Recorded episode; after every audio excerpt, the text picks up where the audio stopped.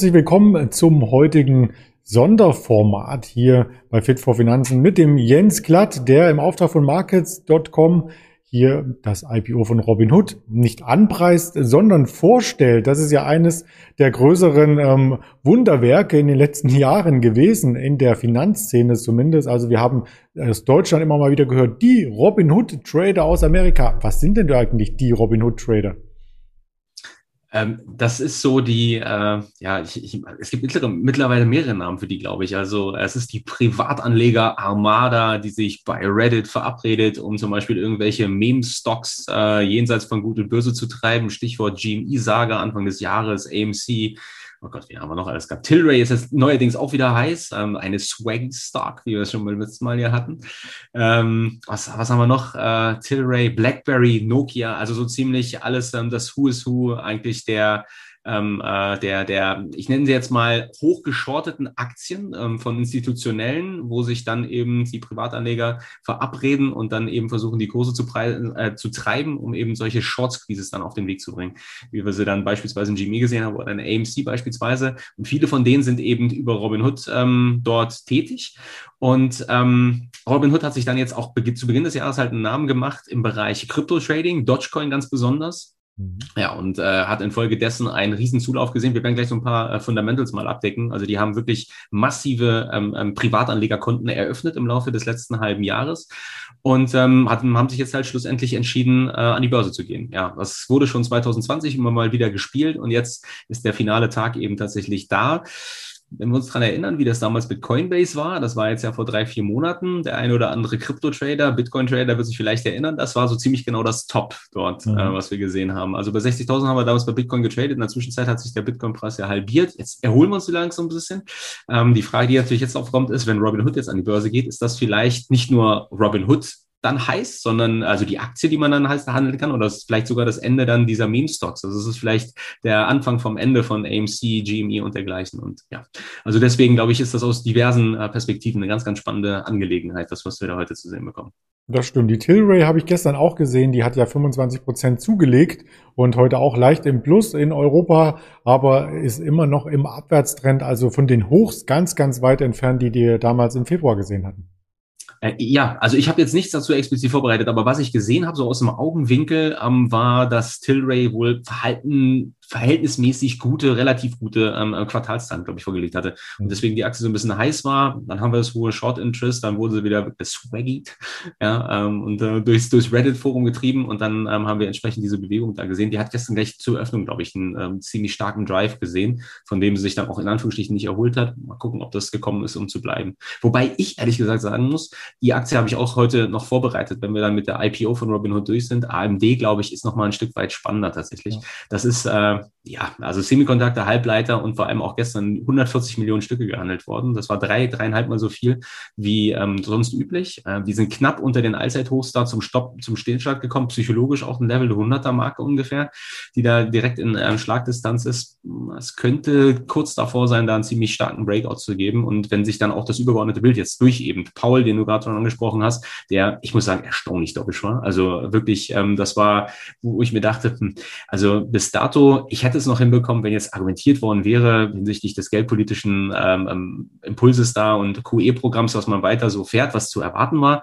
Ähm, dass man dann aber dennoch irgendwie darauf verweist, dass man sagt, na ja, jetzt kommt die Delta-Variante mit Corona, wir wissen nicht, vielleicht gehen wir alle noch mal in den Lockdown und die hat da komplett runtergespielt und trotzdem voll das geldpolitische Gaspedal durchgetreten. Also ich glaube, das ist ein relativ klares Signal, dass wir uns da nicht darauf einstellen sollten, selbst wenn es mit der US-Wirtschaft irgendwann mal wieder aufwärts geht, dass die Fed da jemals ihre ähm, geldpolitischen Bemühungen irgendwie wieder einstellt. Und das ist alles in einem, besonders auch für den Tech-Bereich natürlich generell ein Traum. Also weil niedrige Zinsen, viel Liquidität, Growth-Titel und holla die Waldfee, ab geht's. Da würde ich gerne nochmal drauf einsteigen, weil ich der Meinung bin, dass es der Wirtschaft sehr, sehr gut geht, was man an den Quartalsergebnissen ja von den großen Tech-Giganten ähm, gesehen hat. Aber lass uns das Ganze rückstellen, denn wir haben uns ja heute getroffen zu diesem Kernthema IPO und du hast da auch ein kleines Dokument mitgebracht, ähm, wo du so ein bisschen nochmal ähm, herauskristallisierst, was ist überhaupt ein IPO, worauf sollte man achten und wie geht man als Trader überhaupt an so einem ersten Handelstag an so eine Aktie ran, in der die wenigsten wissen vielleicht IPO, Initial Public Offering, ja, so ist es abgekürzt Börsengang, aber dann hört es vielleicht auch schon auf mit der Umschreibung. Ähm, da bringst du ein bisschen mehr Licht ins Dunkel. Ich versuche es auf jeden Fall. Ähm, ich glaube nämlich auch, soll ich mal Bildschirm teilen? Soll ich mal auf den gerne, äh, grünen gerne. Button hier drücken? Okay, ich habe nämlich das ganz toll vorbereitet. So, da, da.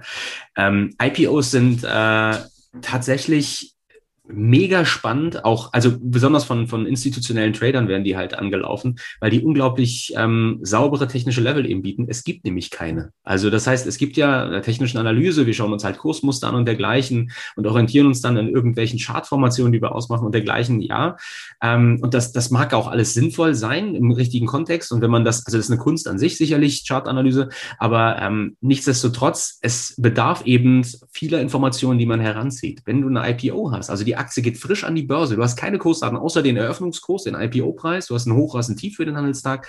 Ähm, dann sind das die einzigen Level, an denen du dich orientierst. Und dann kommt eben relativ schnell dieser psychologische Aspekt ähm, zum Tragen. Und heute auch bei IPO Robinhood. Also es gibt IPOs und es gibt IPOs. Also es gibt, sagen wir mal, IPOs, da geht eine, eine Aktie an die Börse, die ist aber nicht wirklich heiß. Das ist ein kleines Unternehmen, will irgendwie Gelder einsammeln, gut ist. Aber wenn die IPO heiß ist, also wenn da so ein sogenannter Buzz ist, also wenn du die ganze Zeit irgendwie das in irgendwelchen Foren diskutiert siehst, und besonders auch, wenn dann so eine ähm, Firma wie Robinhood eben an die Börse geht und dann sogenannte Tier 1 Finanzbanken ähm, sich daran beteiligen. Also die Underwriter sind Goldman Sachs und JP Morgan, also Big Player der Wall Street.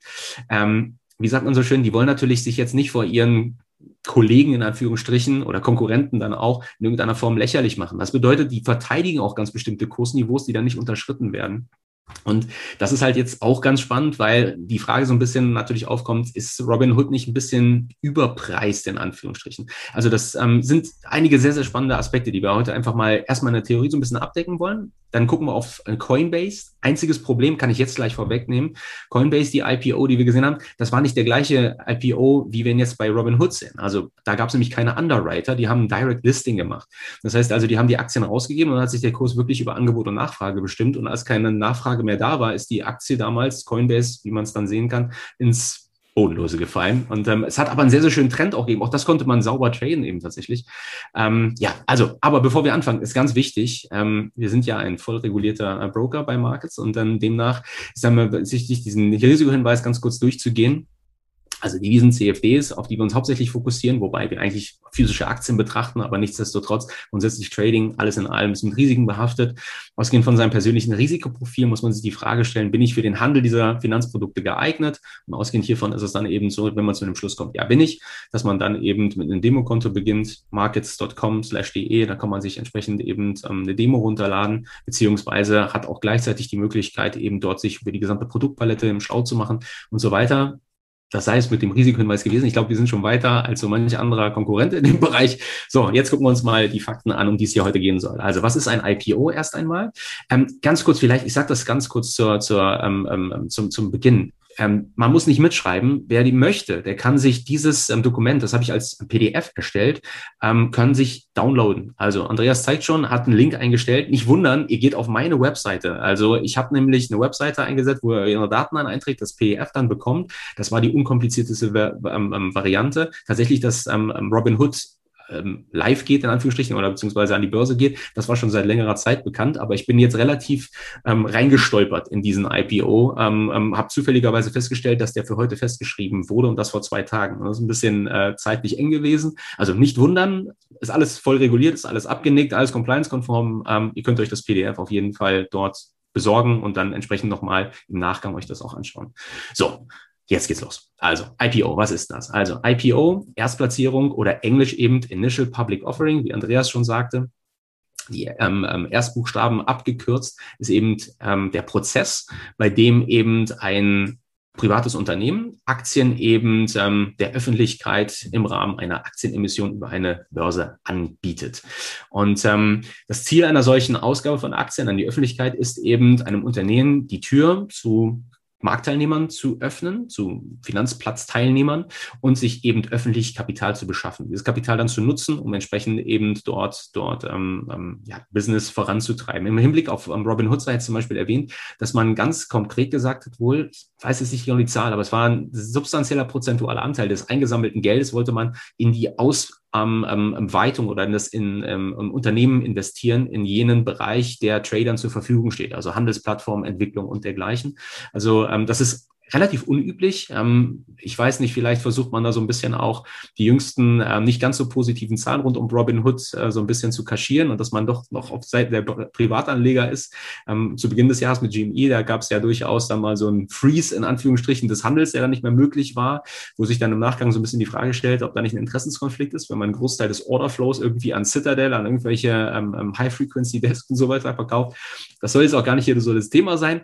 Ähm, man versucht sich auf jeden Fall da jetzt zu einigen, beziehungsweise man steht weiter dennoch im Fokus. Also ich glaube, jetzt auch kurz vor dem Börsengang hieß es, dass die SEC erneut eben Ermittlungen eingeleitet hat und dergleichen. Da könnten sie Strafzahlungen abzeichnen. Ähm, könnte auch aus der Perspektive etwas hakelig werden, aber nichtsdestotrotz zurückgehend zum IPO erstes Ziel ist eben, an die Börse zu gehen, sich öffentlich Geld zu beschaffen.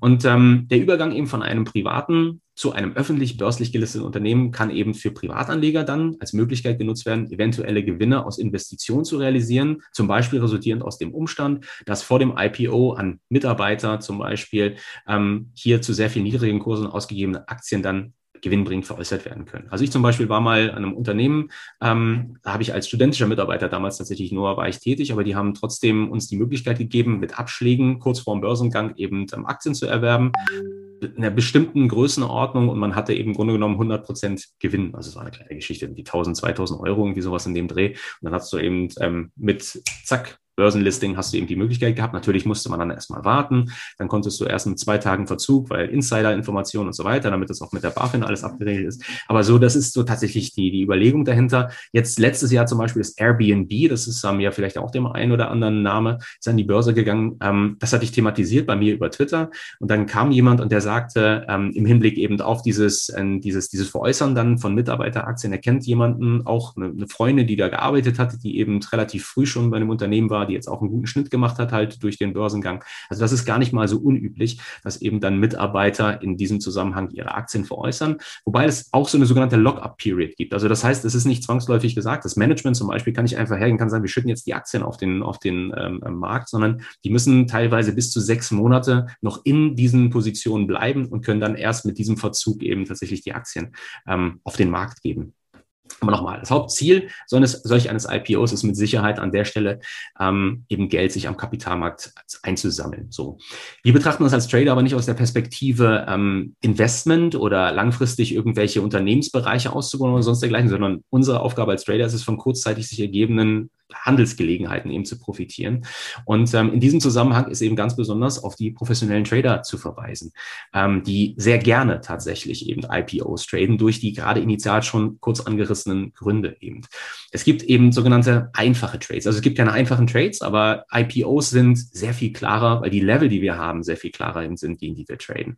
Also wir haben saubere technische Level, gegen die wir dann eben entsprechend unsere Trades absetzen. Und das gilt ganz besonders bei sogenannten heißen IPOs, wie eben Robinhood gerade. Und ähm, du bekommst ausgehend von diesen Leveln dann sehr, sehr attraktive Chance-Risiko-Verhältnisse tatsächlich. Und es gibt auch nicht selten solche sogenannten Syndikate unter Tradern, professionellen Prop-Shops zum Beispiel, also Eigenhandelsdesk beispielsweise, die sich zwecks der dann damit verbundenen, dieses Mehrkapitals, was sie haben und der größeren sogenannten Buying Power oder auch Selling Power an der Stelle eben tatsächlich so zusammentun und dann gegen diese Level eben tatsächlich ähm, traden. Und Jetzt kommt hier so ein Aspekt. Ich habe ganz bewusst übrigens ähm, diese zwei ähm, roten Punkte da reingesetzt ähm, in der Präsentation, GS und JPM.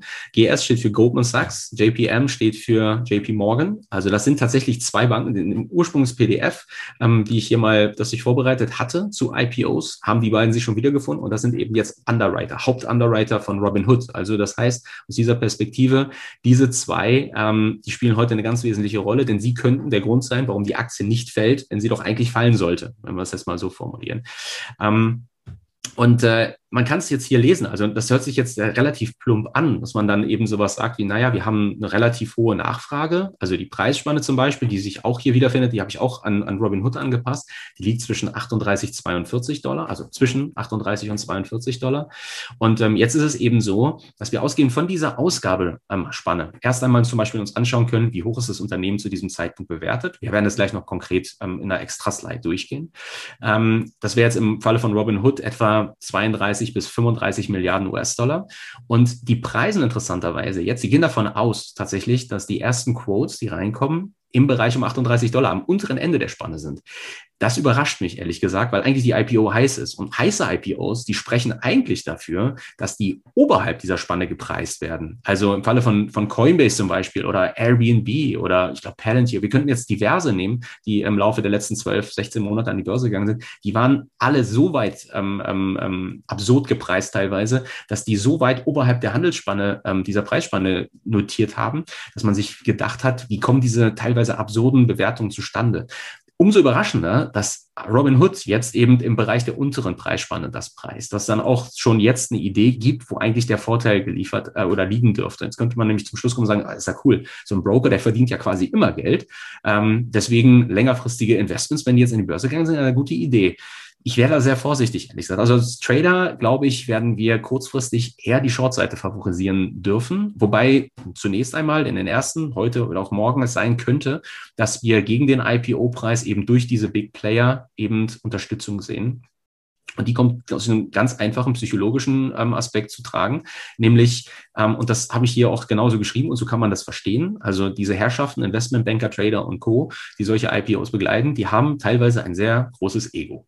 Und äh, dieses große Ego, ähm, das wollen die natürlich jetzt vor ihren Kollegen nicht, in, in, in Englischsprachen sagt man, glaube ich, embarrassed sehen. Also das heißt, die wollen sich jetzt hier nicht lächerlich machen, beziehungsweise auch vor dann Robin Hood und dem CEO dann und ähm, dem, dem Management entsprechend den Geldgeber im Hintergrund. Man möchte jetzt natürlich dann auch, dass der IPO ein Erfolg wird. Der ist kein Erfolg, wenn wir den IPO-Preis, sagen wir mal, bei 38 haben und die Aktie bei 32 Dollar schließt. Das ist mit Sicherheit kein erfolgreicher IPO. Also wirst du gegen diesen natürlich Unterstützung finden, gegen diesen Bereich. Das ist zum Beispiel eine Möglichkeit, um ein technisches Level aus ganz einfachen psychologischen Aspekten ohne weitere Informationen rund um technische Level oder, der, oder, oder technische Formation eben tatsächlich dann schon identifizieren zu können. Und so lassen sich tatsächlich diverse Kurse dann hier relevant herausstellen die ich mal hier zusammengefasst habe. Also, wir haben erstmal diesen Opening Print. Das ist der erste gehandelte Kurs. Jetzt was ganz Interessantes. Ähm, das sollte ich vielleicht auch sagen. Es hat in 2012 eine Firma gegeben, die äh, jeder kennt, nämlich Facebook. Und dann ist Facebook an die Börse gegangen über die Nasdaq und es gab dann ziemliches technisches Desaster in Anführungsstrichen. Das kann man auch nachlesen bei Wikipedia beispielsweise. Einfach mal Facebook IPO und Wiki ähm, ähm, googeln, dann kommt man relativ zügig da zu einem Artikel und einer Abarbeitung. Und ähm, es gab da technische Schwierigkeiten, die dazu geführt haben, dass dieser ähm, IPO ein ziemliches Desaster war, auch für die Nasdaq. Und das hat dann so eine Art, ähm, ja, Paranoia vielleicht auch jetzt nach sich gezogen, wonach man mittlerweile sieht, dass wenn solch ein IPO, Coinbase beispielsweise auch, ähm, oder wie gesagt Airbnb und dergleichen, dass da die ersten Quotes irgendwann im Laufe der nächsten Stunden nach, deutlich nach der Markteröffnung um 15.30 Uhr, wenn die Wall Street aufmacht, eben reinkommen. Weil die wirklich alles doppelt und dreifach checken, damit es nicht nochmal so ein Facebook-Desaster gibt, wie es das gab. Sprich, den ersten Print, den dürfen wir wahrscheinlich erwarten irgendwann um 18, 19 Uhr eventuell. Also das heißt, wir wissen auch nicht genau, wann es soweit ist, aber man will auf jeden Fall vermeiden, dass es so ein Facebook-Desaster gibt und infolgedessen verzögert sich das. Das macht demnach auch beispielsweise Sinn. Ich sagte gerade initial AMD zum Beispiel sich anzuschauen, auch Qualcomm gestern nach den Zahlen. Ähm, auf diese Aktien sich zunächst zu fokussieren, Robinhood wird interessant, wird auch heiß, da bin ich fest von überzeugt, aber erst wirklich im, in der zweiten Hälfte des Handelstages in den Abend hinein, weil sich das eben tatsächlich ver, ver, ähm, ja, verzögern dürfte einfach. Und dann kommt eben der Opening Print, das ist der erste gehandelte Kurs. Und dann kommt eben diese psychologische ähm, Komponente Goldman Sachs, JP Morgan rein, die eben sagen, dieser Preis, den wollen wir halten. Also wir wollen irgendwie den Markt oberhalb dieses Niveaus eben tatsächlich hier stabilisieren. Wir sollten sowieso ähm, in diesem Zusammenhang jetzt nicht direkt auf die Eröffnung gehen, glaube ich. Wir würden erstmal ein bisschen abwarten. Wir sollten erstmal abwarten, dass sich so eine Eröffnungsspanne dann herauskristallisiert. Dann haben wir nämlich diese sogenannte IPO High-Low. Also das heißt, wir haben einen Höchstkurs, einen Tiefskurs. Ich könnte mir sehr gut zum Beispiel vorstellen, dass initial Nachfrage in die Aktie kommt und wir sehen dann erstmal so eine Art Opening Drive. Ich habe dazu gleich auch noch einen Chart bei Coinbase hat man das zum Beispiel auch sehr, sehr schön sehen können. Da hat man auch eine psychologische Komponente gehabt. Die Aktie, die wurde zum Beispiel relativ weit auf der Oberseite getrieben, bis dann nämlich endlich dieser psychologische Print erreicht war, nämlich die Marktkapitalisierung von 100 Milliarden US-Dollar, um das richtig ein Big IPO werden zu lassen. Und du hast wirklich gesehen, dass wie gegen eine Mauer gelaufen und von dort ist dann einfach die Aktie abverkauft worden und ja, hat sich, ich weiß gar nicht, halbiert, glaube ich, ist es nicht, ähm, am ersten Tag gewesen, aber es war schon ziemlich, ziemlich scharfer Drop, der sich danach anschloss. Das wäre zum Beispiel etwas im Hinblick auf, auf ähm, Robin Hood, was an oder Berücksichtigung finden sollte. Wir werden gleich sehen, warum das Berücksichtigung finden sollte.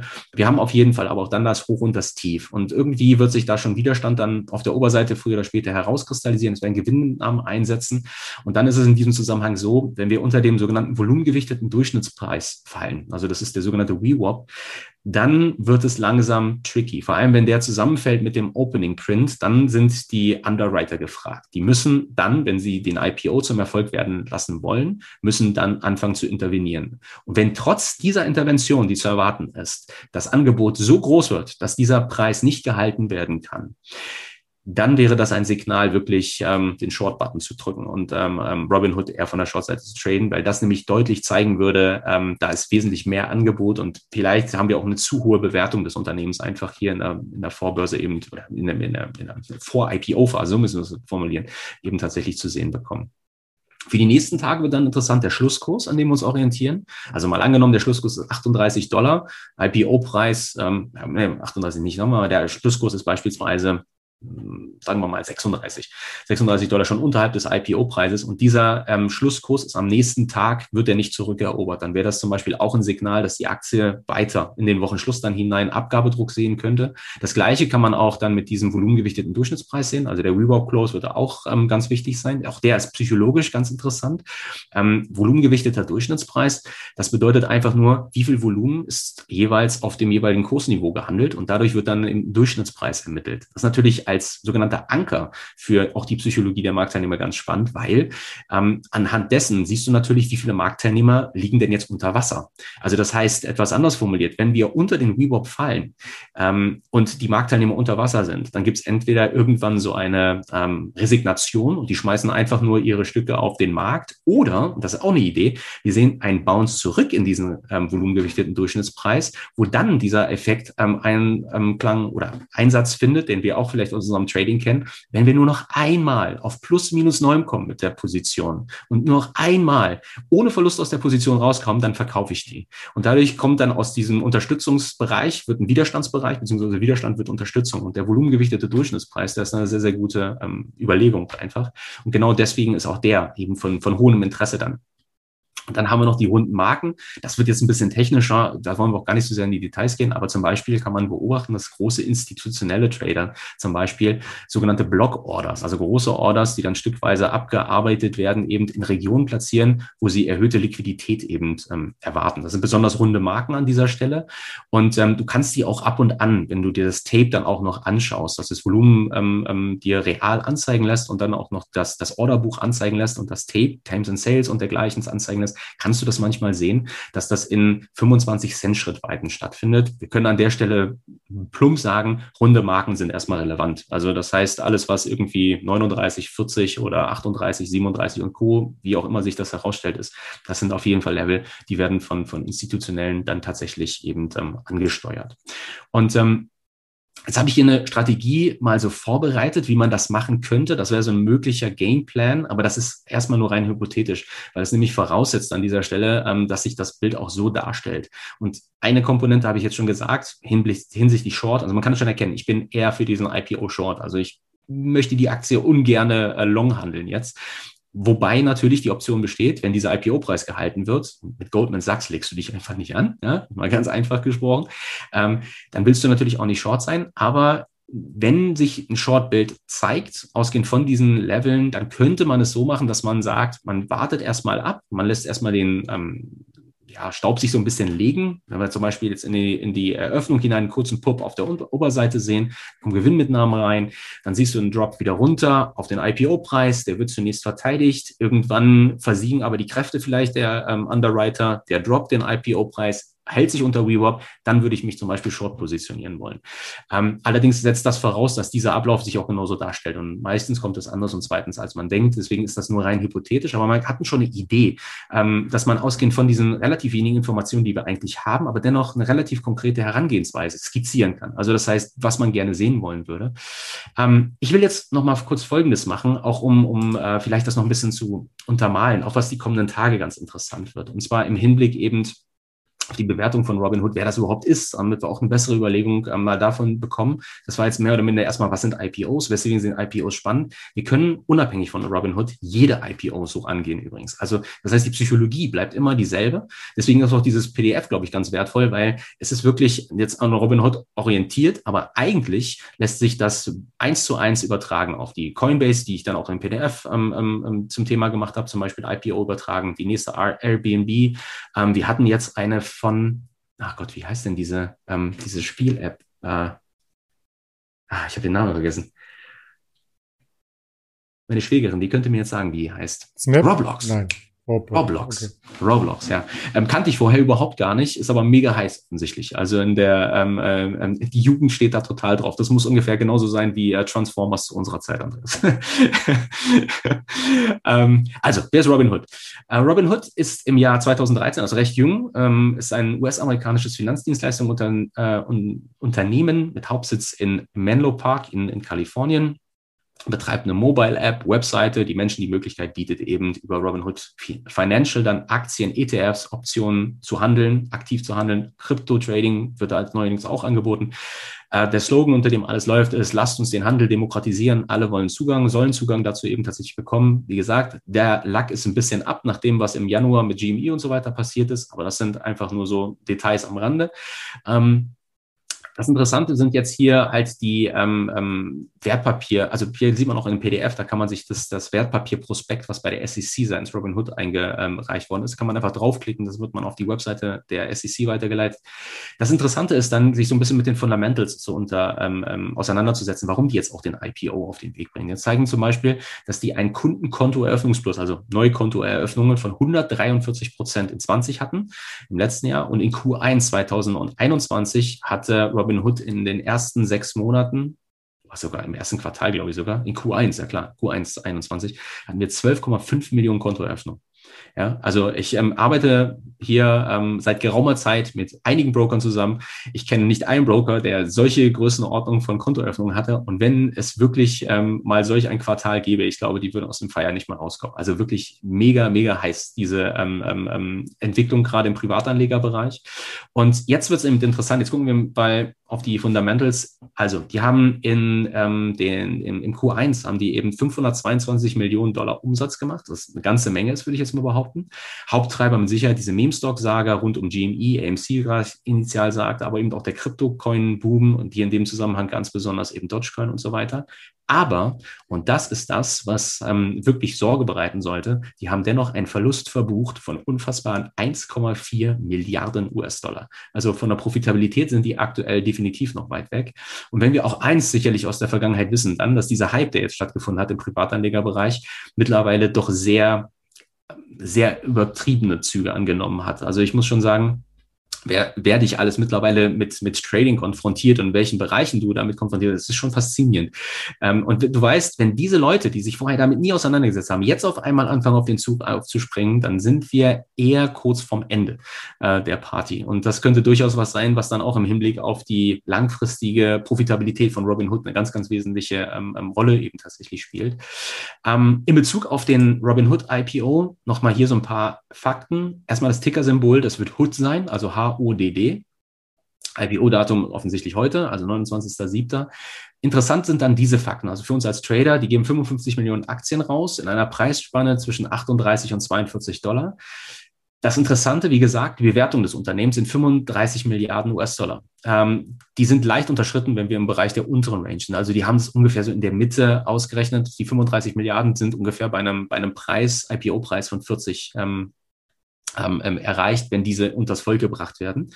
Das Spannende ist jetzt, dass die in hier September 20 noch mit 11,7 Milliarden bewertet waren. Also das heißt, die bewerten die Firma aktuell mit dem fast dreifachen Wert von Q3 2020, trotz der gerade thematisierten auch Verluste, die da generiert werden. Also das heißt, die sehen dieses Wachstum weiter voranschreiten. Ich bin da nicht so optimistisch, ehrlich gesagt. Und das unterschreibt, unterstreicht eben auch meinen bärischen Bias.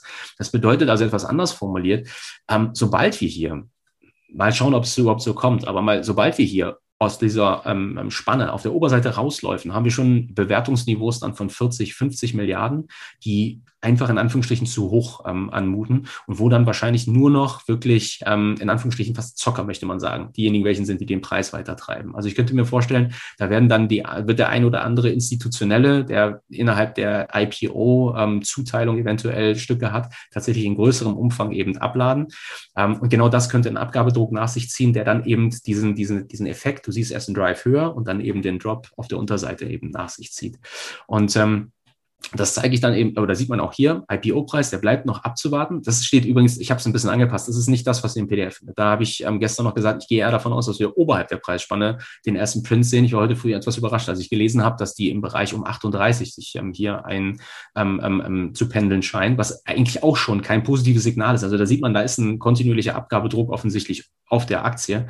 Und ähm, Mal schauen, ob es Goldman Sachs und JP Morgan eben hinbekommen als Underwriter. Diese, diese wahrscheinlich 38er Region, vermute ich mal, werden wir reinkommen, ähm, zu verteidigen. Wenn das nicht gelingt, könnte das ein ziemlich holpriger Börsenstart werden, ähnlich wie der auch von Facebook. Also Facebook hat sich zwar am ersten Tag oberhalb des IPO-Preises damals halten können, ähm, hat dann aber in den Folgetagen ziemlich Abgabedruck gesehen und ähm, hat sich sehr bärisch ähm, gezeigt. Also das sieht man dann vielleicht auch, ähm, wenn man sich einfach mal einen historischen Chart anschaut. Hier noch ein ähm, äh, Hinweis aus, aus den Social Media Sphären. Der eine oder andere kennt vielleicht den Jared Dillian, ähm, der ab und an ein paar ketzerische Kommentare abschießt.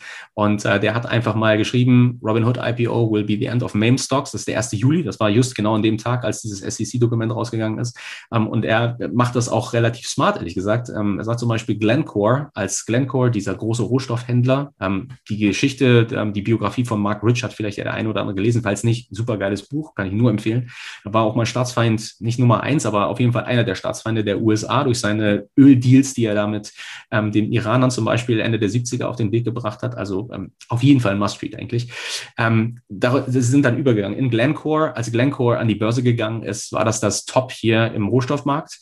Ähm, der Blackstone IPO, Blackstone auch, ähm, oh, ich muss mal, ich glaube, Schwarzman, ist das, ich glaube ja, Schwarzman hat auch mal ähm, eine, eine Biografie geschrieben, auch ähm, absolut lesenswert. Ähm, sind auch an die Börse gegangen. Das war das Top im Private Equity Bereich. Coinbase, wir werden gleich noch einen Chart sehen, war das Top in Krypto. Vielleicht sehen wir dann jetzt äh, zeitnah das Top im Meme-Stocks und ähm, eher Abgabedruck, wenn Robinhood an der Börse ist. Aber das ist rein ich sag mal, ähm, ähm, erstmal rein spekulativ. Aber man sollte es ein bisschen im Hinterkopf behalten. Und ähm, so, was ich jetzt hier gemacht habe, ich habe einfach mal ähm, gezeigt, wie sich das bei der Coinbase IPO dargestellt hat. Also das heißt nicht nur, dass es rein theoretisch ist, was ich jetzt hier ähm, ähm, präsentiert habe, sondern dass ihr eine bessere Idee bekommt, dass man wirklich mit diesen Informationen, wenn man sich damit ein paar Tage mal zusammensetzt und wenn man es klar ist, dass man diese verarbeitet und ausgehend hiervon einen klaren Gameplan formulieren kann.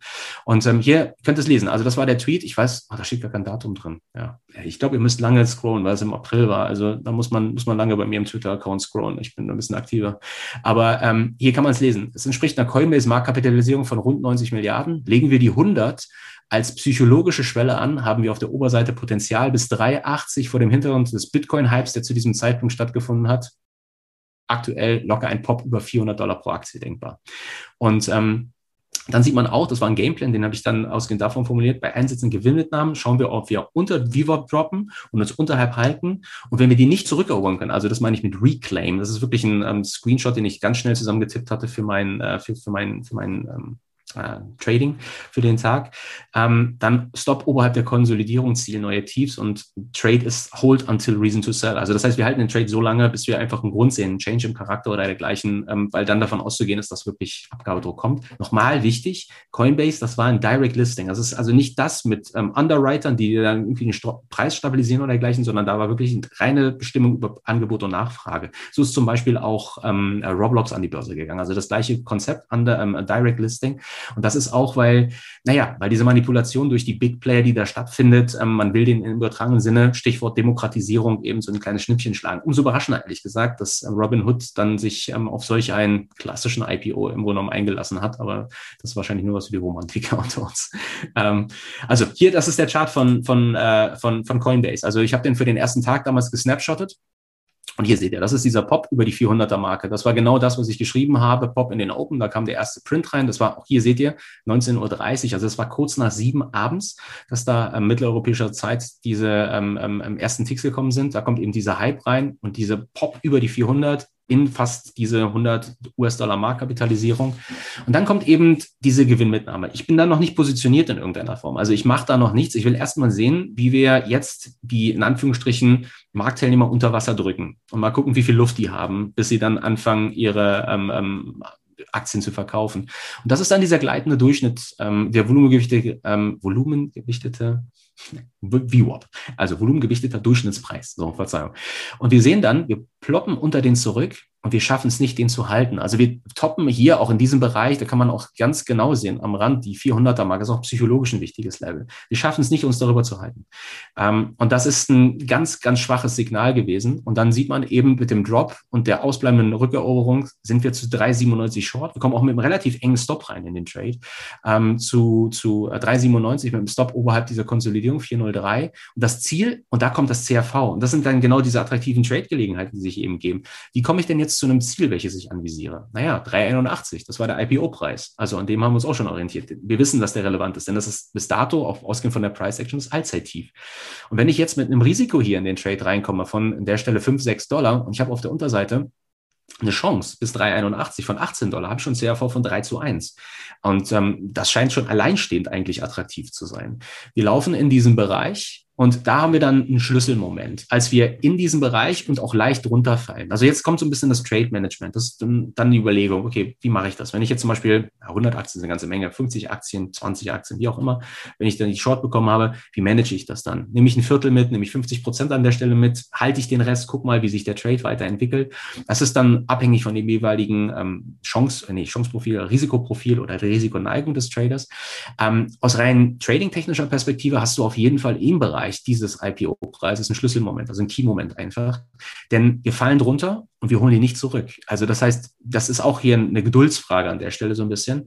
Ähm, und so ein bisschen dann auch ja, ein Test einfach mal. Also halten wir uns drunter? Gibt es einen Versuch, uns zurückzutreiben? Gibt es genügend Nachfrage? Wenn wir das nicht schaffen, dann hast du eigentlich an der Stelle, selbst wenn du eine Teilgewinnmitnahme hier in den IPO-Preis auf den Weg bringst, hast du hier einen Grund dazu zu nehmen, dieser Position. Weil als wir den nicht zurückholen können, den IPO-Preis, ist das eigentlich das Signal, und jetzt sind wir off the races. Also die Bären sind jetzt ganz klar im Driver Seat und jetzt ähm, geht wahrscheinlich ziemlich steil abwärts.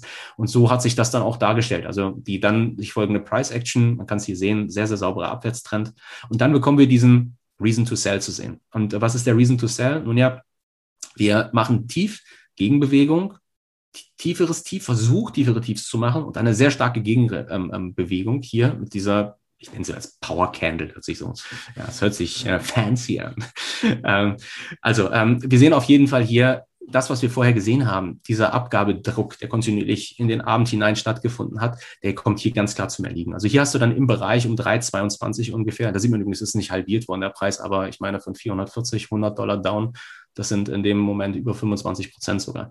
Ähm, und dann hast du hier einen Grund, einfach die Position zu nehmen. Und das alles nur anhand dieser klassischen Preise, die du hast. Also erstmal die Überlegung, Marktkapitalisierung psychologisch 100 Milliarden, dann poppen wir drunter. Du hast diesen volumengewichteten Durchschnittspreis. Aha, das ist so der Anker. Da ist so die Wasseroberfläche für die Marktteilnehmer, die sich vielleicht in diesem Pop hier long positioniert haben. Ähm, wir halten uns drunter, die sind mit dem Kopf unter Wasser. IPO-Preis, können wir nicht zurückerobern, hast eine Position, die du dazu addieren kannst und dann arbeitest du eben so lange, wie sich der Trade darstellt. Aber nochmal, das Besondere ist in dem Zusammenhang, es war im Direct Listing, müssen wir mal schauen, ob das heute mit Robinhood genauso stattfindet. Aber ähm, ich hoffe zumindest mal, dass alle, die jetzt hier zugehört haben, gerade ähm, verstehen können, weswegen ich so total scharf auf diese IPO bin, weil sie einfach mal sich so äh, ja, so, so anbietet einfach. Es macht einfach Spaß. Also als Trader, selbst wenn du es nicht tradest, dann, dann hast du aus research-technischer Perspektive einfach so viel Informationen. Dieses Schachspiel, was da stattfindet, Psychologie der Marktteilnehmer, ähm, die sich einfach so klar darstellt, wie dann nie wieder eigentlich, weil nur am IPO-Tag eben diese Level, ähm, die Level sind, die dann für den Tag eben tatsächlich relevant sind. Das ist einfach auch die Volatilität, die es attraktiv macht. Ohne Volatilität hat man als Trader ja nichts zu tun, ja, also keine Chance, äh, kann dann auch das Risiko nicht begrenzen, weil man sobald man im Markt ist, ähm, eigentlich die des Stops entsprechend noch zurückversetzen müsste auf Levels, wo noch Volatilität herrschte. Also ich finde es auch sehr spannend. Bis 19 Uhr werde ich jetzt äh, aber nicht mit dir auf den IPO warten, sondern erstmal ein paar Fragen hier noch aus der Community von Twitch dir nahelegen. Es haben sich schon einige angemeldet äh, wegen dem PDF. Das kam jetzt noch nicht. Ähm, da dauert das ein bisschen quasi im Hintergrund, weil da noch was freigegeben werden muss oder Ähm, wer, wer, wer, fragt das denn? Ist, bist du Lutz, der das gefragt hat? Ähm, das weiß ich natürlich nicht. Ich habe ja nur die Nutzernamen hier, aber Vielleicht schreibt er einfach Ja oder Nein rein. Also, weil ich, ich hab, sehe hier einen Pop auf jeden Fall. Ähm, und Lutz hat sich bis jetzt auf jeden Fall angemeldet, ja, aber er hat noch nicht ähm, den, den ganz DSGVO-konformen äh, ähm, äh, Bestätigungslink geklickt. Ah, da gibt's noch ein, äh, so ein, so ein, ja, genau, so ein Bestätigungs- und Doppel-Opt-in heißt es, glaube ich, technisch. Ja, ja, ja. Das ist ganz sagt, wichtig. Ja, ja. ja. Es, nicht, dass ich es wollte, aber das ist ganz ja. wichtig. Ja. Okay. Also das und vielleicht wir haben jetzt sogar aufgezeichnet, dass das so offensichtlich stattfindet und alles funktioniert. Ähm, genau, also einfach mal dann vielleicht im Spam nachschauen. Ähm, also genau, also wenn der Link geklickt ist, dann ähm, gibt es sofort eine, eine, den Link habe ich nicht bekommen. Okay, ähm, Andreas, bist du fein, wenn ich äh, meine E-Mail anbiete? Ähm, an wir kriegen es hin, aber gerne. Äh, stell deine E-Mail. Ja, soll, soll ich die einfach mal hier reinschreiben? Ja, schreib also, den Chat rein. Also falls da irgendwas technisch äh, schief geht, das wollen wir natürlich nicht ähm, dass dann die Informationen untergehen. Ähm, insofern. So, also das ist rein. jetzt gerade die Mail äh, jglatt.jk-trading.com. Einfach und dann, dann schicke ich, schicke ich dir das IPO-PDF äh, so. Also ich habe es ja da. genau. Kriegen wir schon hin.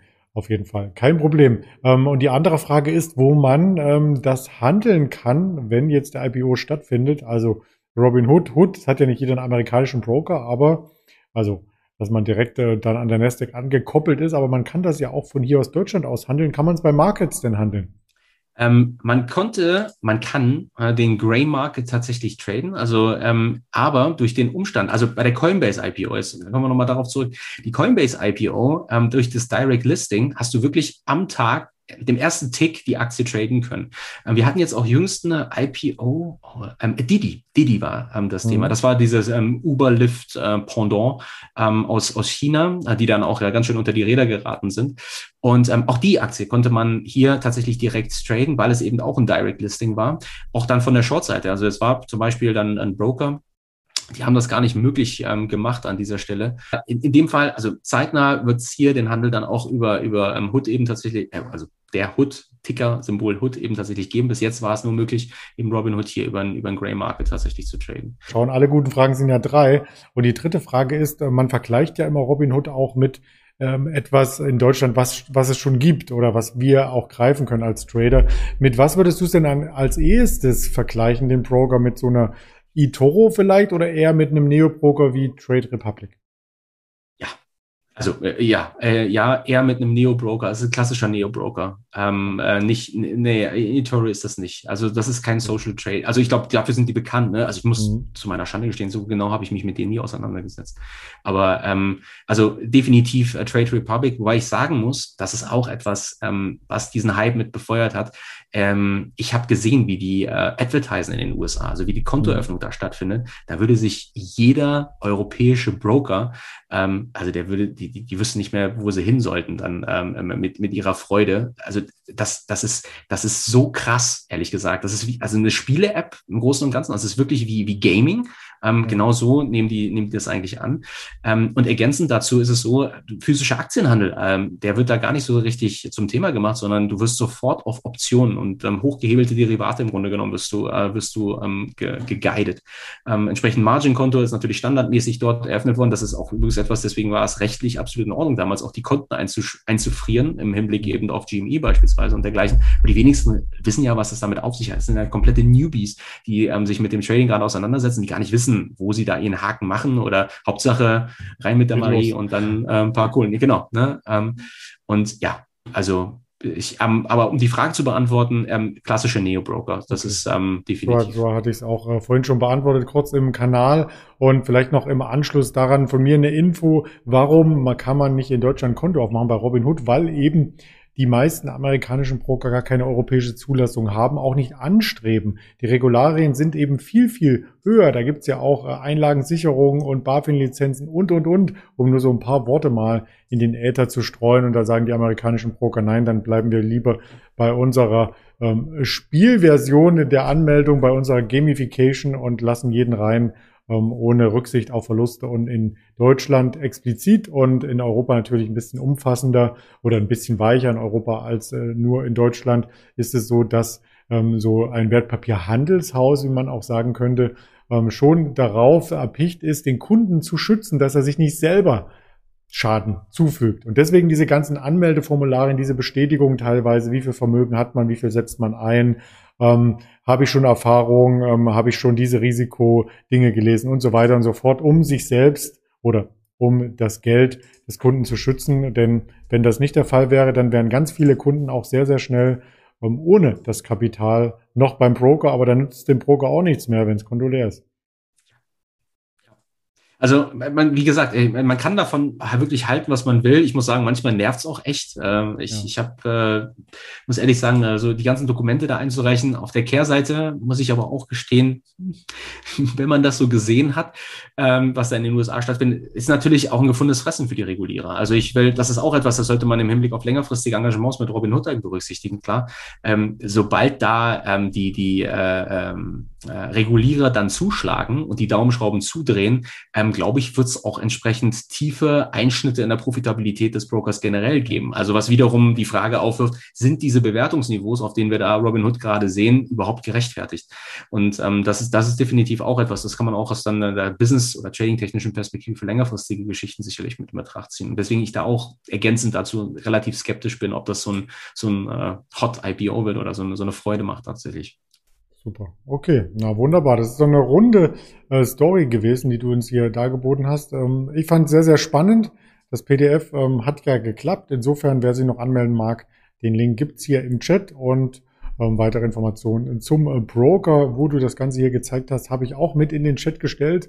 Also da haben wir auf alle Fälle wieder eine schöne Sendung hier zusammen abhalten dürfen. Ich bedanke mich bei dir. Ich bedanke mich, hier sein gewesen sein zu dürfen. Dann bis zum nächsten Mal, mein lieber Jens. Bis zum nächsten Mal, Andreas. Genau. Wir sehen Ciao. uns heute noch im Orderbuch, habe ich das gehört, habe ich gehört. Denke auch, ich mache ein Häkchen an meine Order. ja, sehr gut. Okay, bis später. Ciao, ciao. Ciao.